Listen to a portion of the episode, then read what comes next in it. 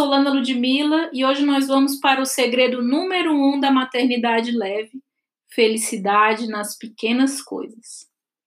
Quando a Marília nasceu, eu me frustrei pela gravidez ter sido tranquila e por eu ter sido um bebê que não dava muito trabalho, como dizia minha mãe, eu só mamava e dormia. Eu acreditava que a minha filha seria igual, mas não foi. A Marília chorava muito, mas muito mesmo. Era desesperador. Hoje eu sei que muito desse choro era o meu choro. Era reflexo de mim, dos hormônios, da ansiedade de ser a mãe de primeira viagem e da sensação de estar sempre presa. Sentia que tinha perdido a minha liberdade. Eu não me enxergava mais do mesmo jeito e havia perdido minha identidade. Eu não estava preparada para tantas mudanças. Na realidade, eu não tinha maturidade suficiente para ser mãe, apesar dos 33 anos completos. Eu cresci aprendendo que deveria lutar pelos meus direitos, que deveria ganhar meu dinheiro, trabalhar fora, me igualar aos homens. Não fui criada para cuidar da casa, do filho e do marido. Definitivamente eu não tinha nascido para ser dependente de ninguém. Desde o início da faculdade, fui incentivada a minha mãe para começar a guardar dinheiro. Primeiro com trabalhos de digitação, depois através de uma bolsa de estudos. Minha mãe sempre me dizia para guardar um pouco para se algum dia eu precisasse. E assim eu fiz. Consegui o primeiro emprego logo que eu me formei e em seguida consegui um melhor. Financeiramente falando, eu estava bem e era independente. Aos 25 anos, encontrei o amor da minha vida e decidimos casar após cinco anos de namoro. Agarrada ao sonho de conhecer novos horizontes, logo após o casamento, eu larguei o emprego em Fortaleza que não me satisfazia e, com coragem, mudamos para Minas Gerais. Fui arrebatada com a primeira grande frustração pós-casamento, que seria seguida de muitas outras. Nem sequer imaginava o que viria na sequência. Fiquei oito meses procurando emprego dentro de casa, limpando, lavando, passando e aprendendo a cozinhar. Mesmo tendo um dinheirinho guardado para algumas necessidades, escolhemos não ter empregado, pois seria um gasto a mais e não sabíamos quanto tempo eu ficaria desempregada. Eu me sentia a gata burralheira. Não, nunca havia limpado banheiro ou cozinha, não sabia qual produto usar, não entendia nada de limpeza, e aos poucos fui me adaptando, mas reconheço que não sou uma excelente, excelente dona de casa até hoje. Não ser perfeccionista tem suas vantagens. A gente faz vista grossa para muitas coisas e não perde tempo limpando cada grão que encontra nem areando panela. Na verdade, essa questão do perfeccionismo atrapalha e aumenta tanto o peso da vida que deu um capítulo à parte nesse livro mais para frente. Voltando à história, consegui então, após oito meses de luta, o emprego que tanto pedi a Deus. Carro, gasolina, celular da empresa, muitos benefícios, ótimos chefes. Fui contratada para ser coordenadora de contratos com a Petrobras de uma empresa mineira. Muitas responsabilidades, status, viagens de jatinho e um ótimo salário. Quem queria mais? Eu. Essa contratação era o emprego dos sonhos para qualquer um que estivesse satisfeito com a profissão, mas nada daquilo me encantava. Eu chegava em casa exausta, viajava muito, dirigia muito e não conseguia me encaixar. Eu chorava e perguntava a Deus por que, que não sou grata por ter tudo isso, por que eu não consigo sentir felicidade. E eu me cobrava o tempo inteiro. Não estava bem, não sabia explicar, apenas sentia que ali não era o meu lugar chegou uma nova oportunidade de mudança de cidade. Meu marido havia conseguido uma vaga em São Paulo e eu estava grávida. Arriscamos novamente. Mas dessa vez eu sabia que não voltaria mais para a engenharia depois que a Marília nascesse. Era definitivo. Ela nasceu e veio a segunda grande frustração, que já foi relatada no início do capítulo. Eu fiquei desequilibrada, desestabilizada, sem entender nem conseguir explicar nada daquilo. O encontro com as minhas sombras foi um processo punk. Não conseguia ver o lado bom da maternidade, chorava, me sentia sozinha e me culpava. Depois de me conectar comigo mesma e fazer esse processo de autoconhecimento com muito esforço, eu descobri o que faltava era maturidade mesmo. Fui sempre poupada, elogiada ao extremo pelos familiares e amigos, e não podia ser contrariada. Meus pais se separaram quando eu tinha cinco anos de idade. Não posso culpar minha mãe pela superproteção, até porque ela não tinha como fazer melhor sozinha, longe da família e com duas filhas pequenas. Eu cresci numa bolha. Minha mãe nunca falou nada de ruim sobre meu pai, nunca reclamou, estava sempre de bem com a vida. Como eu poderia saber lidar com as coisas ruins? Realmente eu sou abençoada por ter tido uma experiência de conto de fadas até sair de casa mas eu paguei um preço alto. Quando a gente sai de casa e não sabe o que vai encontrar no mundo do lado de fora, tudo se transforma em amargura e sofrimento. Um grão de areia no olho é motivo para chorar vários dias seguidos. Não fazer as unhas e os cabelos semanalmente é decepcionante. São coisas bobas que se transformam em coisas tão grandes e mexem com sua autoestima.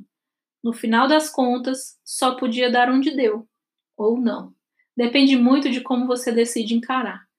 Só quando eu parei de focar nas coisas ruins, minha realidade mudou. Afinal, o fato de eu não estar trabalhando me permitia acompanhar cada passo do crescimento da minha filha. Eu comecei a encontrar felicidade em pequenas coisas. Brincar no tapete com ela era o momento mais feliz do dia. Como não podíamos ir ao cinema nem sair à noite por falta de uma rede de apoio, percebi que poderia assistir filmes no Netflix com meu marido, depois que ela dormia, e isso já era maravilhoso. Não queria trazer mais frustrações. Meu maior desejo passou a ser paz e equilíbrio. Só quando eu aceitei que essa era a nova realidade, eu pude perceber que poderia ser feliz e ter pequenos prazeres diários quando quisesse. É uma decisão tão simples, mas tão difícil.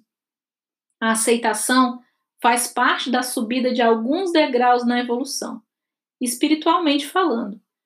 Perceba que é bem diferente de conformação. Quando nos conformamos, não fazemos nada para melhorar. Talvez até a raiva passe, mas não há entendimento suficiente para agradecer e tentar mudar a situação. Você simplesmente acha que Deus enviou aquela provação, que você merece o sofrimento, que faz parte do aprendizado e não há nada a fazer. Quando aceitamos, sentimos gratidão pelo aprendizado, mas continuamos na busca. Queremos saber em que podemos melhorar, mesmo diante de um problema aparentemente sem solução. Quando você aceita, entende e agradece com todo o seu coração por tudo o que acontece, o seu corpo relaxa. Você passa a ficar menos doente física e psiquicamente também. Agora, gostaria de perguntar nesse momento: qual é o seu nível de aceitação em relação à sua vida? Você consegue enxergar pequenas doses de alegria em vários instantes do seu dia? Consegue agradecer e ver oportunidades de melhoria?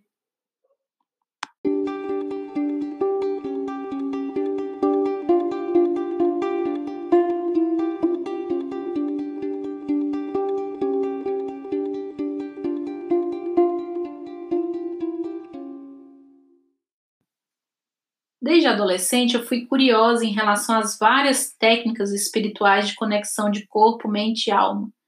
Eu lia bastante, costumava me isolar e era um tanto mística.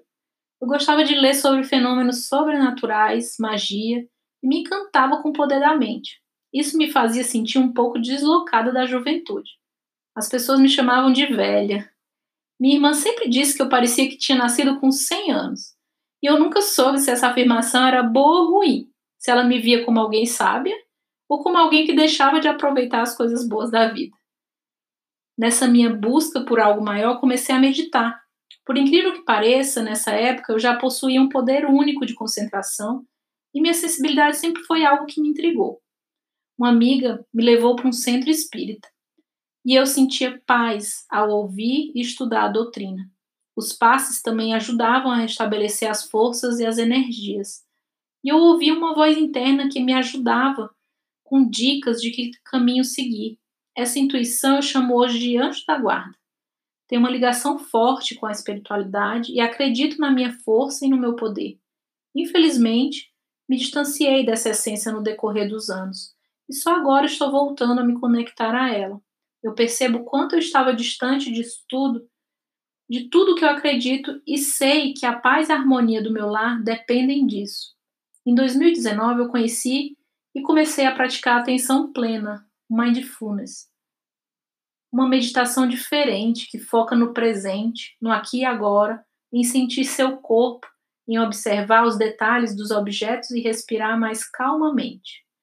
Ai, como eu estava precisando me concentrar mais em mim, sem fazer tudo no automático. Eu precisava sair um pouco das tecnologias que me consumiam e não deixavam a criatividade fluir. Como é rico ter poder sobre seus pensamentos, escolhas e atos. Sentir a alegria nas pequenas coisas é viver esses milagres diários de corpo e cabeça presentes. Começamos a, a nos maravilhar com tudo e dar graças, aceitar melhor os obstáculos e tornar a vida mais leve. Parece um tanto impossível de se alcançar, quando se lê resumidamente assim, mas é palpável, apesar de ser um processo lento e contínuo. Gostaria de salientar que não estou aqui para afirmar que você precisa meditar para ter uma maternidade mais leve. Para muitos parece uma coisa distante, eu entendo perfeitamente. Se você não consegue meditar, encontre a sua forma de se conectar consigo mesma. Existem diversas formas e nós devemos ser livres para escolher o que a a que melhor se encaixa no nosso estilo. Para mim, meditar é a representação da minha liberdade diária. É o momento em que eu me enxergo, me cuido e me conecto. Sou eu comigo mesma. E para você, qual é o momento que você se sente livre no seu dia? Depois da atenção plena, chegou a vez do minimalismo. Me identifiquei muito logo de cara, pois, como já disse, sou bem prática e me considero uma pessoa desapegada. Como o próprio nome já revela, minimalismo é viver com o mínimo, mas não é sair desocupando a casa pelo simples fato de que falaram que era para ser assim, ou porque você finalmente entendeu que virou uma acumuladora ao longo da vida. Tem um pouco de tudo, mas tem mais a ver com a organização da mente e, por consequência, dos ambientes. Tem a ver com trazer leveza e simplicidade para a vida, mudança de pensamentos e menos cobranças, quando a minha casa está organizada, eu penso melhor. É assim com vocês também? Reflita comigo. Para uma mãe organizar a casa, minimizando estresse e cansaço, ela tem que ter menos coisas no seu lar, não é verdade? Não dá para manter tudo em ordem quando você olha para o seu armário e tem uma pilha de roupa, uma amassando a outra. Não dá para ficar, para não ficar cansada se você não encontra facilmente uma roupa ou um acessório que combine com o look para sair. Na mesma proporção, aumenta a irritação quando tem brinquedos por todo lado da casa. Adotar uma postura minimalista é também trazer leveza para o seu dia a dia e dar valor para o que realmente importa. Momentos são muito mais importantes do que qualquer bem material. Desapegando-se, desconstruindo essa ideia de que você precisa tanto ter, ter para ser feliz. Valorizemos mais o simples e a conexão dos ensinamentos da Marie Kondo, o que mais mexe comigo é exatamente quando, no momento das arrumações, nos perguntamos se aquele objeto traz alegria de alguma forma para a gente. Se a resposta for positiva, então vale a pena guardar. Se for negativa ou neutra, para que ficar? A escolha é sua. Você também pode decidir ser mais feliz. Foque nos pequenos detalhes, no que é importante. Não fique sentado esperando ter a sua liberdade de volta. Escolha olhar com outros olhos cada momento de alegria e encontrar liberdade em outros pequenos instantes do dia. Claro que não é mágica. Essa transformação exige autorresponsabilidade e mudança de mindset, mas vale a pena. Quando tomamos posse da nossa felicidade, quando descobrimos que a escolha é nossa, compreendemos melhor como proceder. É clichê, mas é verdade. Todos os dias temos que escolher se vamos ser felizes ou não.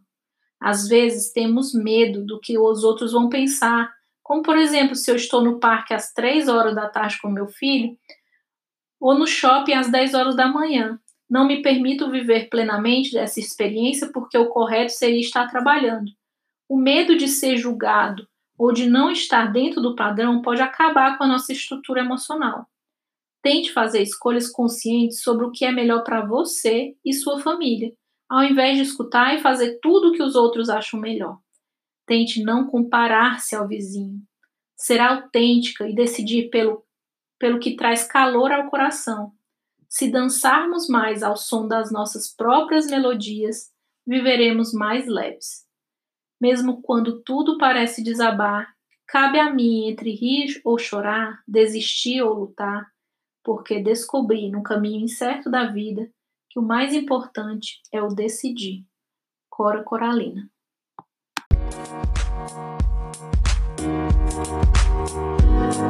You.